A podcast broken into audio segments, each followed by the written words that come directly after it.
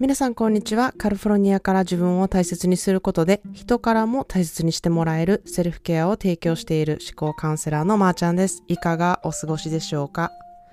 えー、昨日はね、あの、とあるお店でレジの店員さんの名札を見たら、まさこって書かれてたんですよ。で、私の名前もまさこなので、Oh, I have a same name as yours.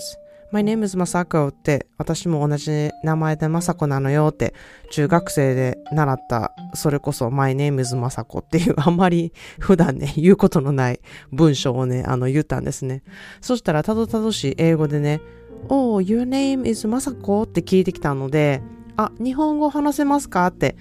あの日本語で聞いたらあ日本語しかほとんど話せないのよってあの言われたんですね。で、その方はあのおばさんっていうより、まあ、どっちかというとおばあちゃんって感じの方で、アメリカに何年くらいいらっしゃるんですかって聞いたら、うん、そうね、もう50年以上にはなるかなって言ってらしてびっくりしたんですよ。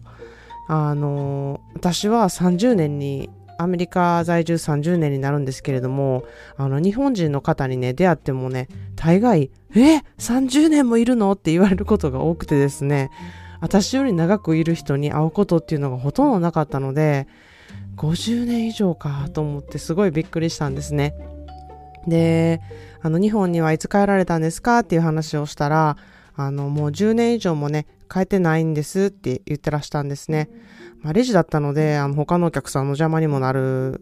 とね、あの、なるかもしれへんと思ったので、こういろんなことをめっちゃ聞きたい、あの、人間オタク病が発症しそうだったのを めちゃくちゃこらえて、あの、そこを後にしたんですね。で、まあ、しみじみと、えー、10年も日本に帰ってないんや。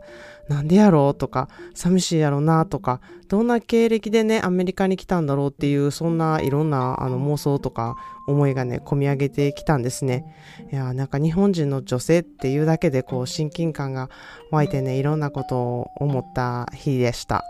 まあ、そんなでね、あの、今日はちょっと本題に入りたいと思うんですけれども、本当のセルフケア、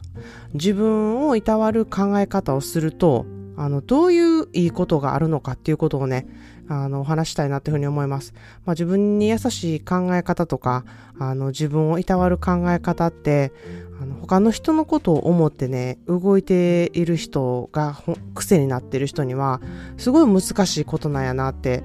あの、セルフケアのセミナーをしていて思うんですね。あの、そういう方がやっぱり入ってくださるので、ものすごくこう自分に目を向けずに、常に誰かのために何かをしているっていう、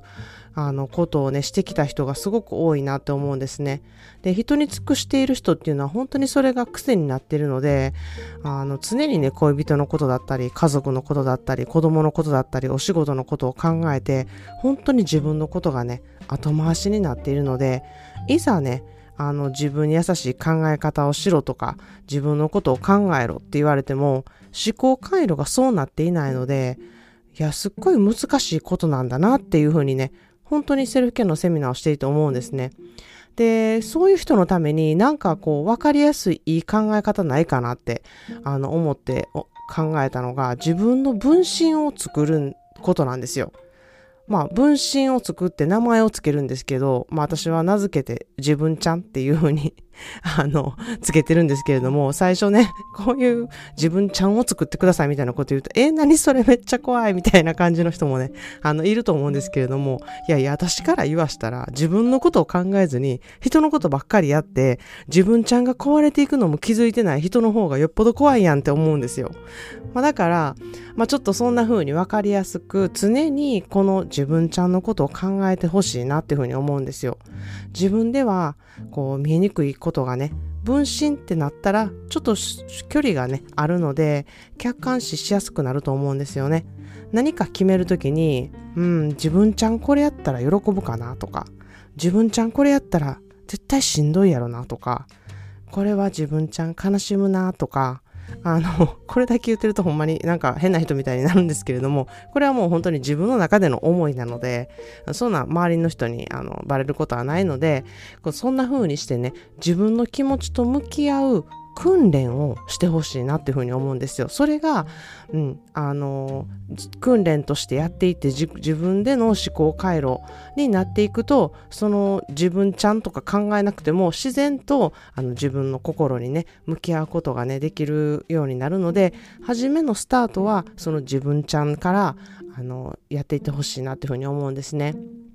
で、まあ、しんどい時は自分ちゃんのために休んであげたりとか、頑張った時は自分ちゃんを褒めてあげるとか、そんな風にしていくと、こう自分とのあの付き合い方、自分の心の状態、自分のね、あの気持ちがどういう気持ちか、どんな状態かなっていうことがね、あの知ることができるので、そこがまず知るっていうことが大事なんですよね。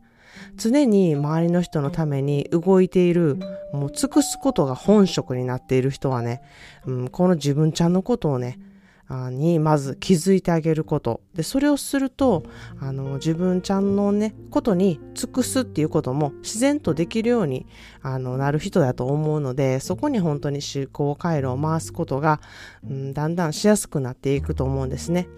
で、まあ気づいたらね、めっちゃしんどい状態になってるとか、もう気づいたらほんまに疲れてるとか、もうなんでこんなことになったんやろうってね、いざ気づいたらもう荒れてるね、現場にね、自分がおるなって、うん、そんな風に思う人は、ぜひ自分ちゃんをね、誕生させていただきたいなというふうに思います。ということで今日はセルフケアで自分をいたわる思考をするには自分ちゃんを誕生させるっていうあのエピソードでした。えー、4月の7日から、えー、アムステルダムに住んでるあのホストブラザーの家族宅へ行ってきますので、その様子はインスタグラムにてアップしてますので、概要欄からそちらの方もチェックしてみてください。このエピソードが良かったら、高評価、またはシェアしていただけるととっても嬉しいです。それでは今日もいろいろいてよしをモットーにあなたらしい素敵な一日をお過ごしください。Thank you so much for listening. See you in the next episode. Have a wonderful self care day.